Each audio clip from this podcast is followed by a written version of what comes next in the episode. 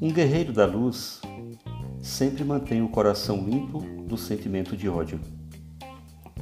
Quando caminha para a luta, lembra-se de que disse Cristo: Amai vossos inimigos e obedece.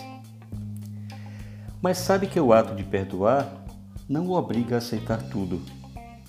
Um guerreiro não pode baixar a cabeça, senão perde de vista o horizonte de seus sonhos.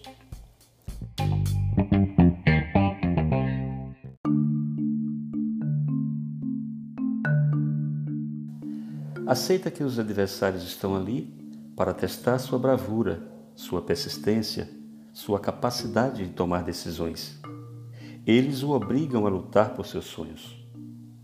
É a experiência do combate que fortalece o guerreiro da luz.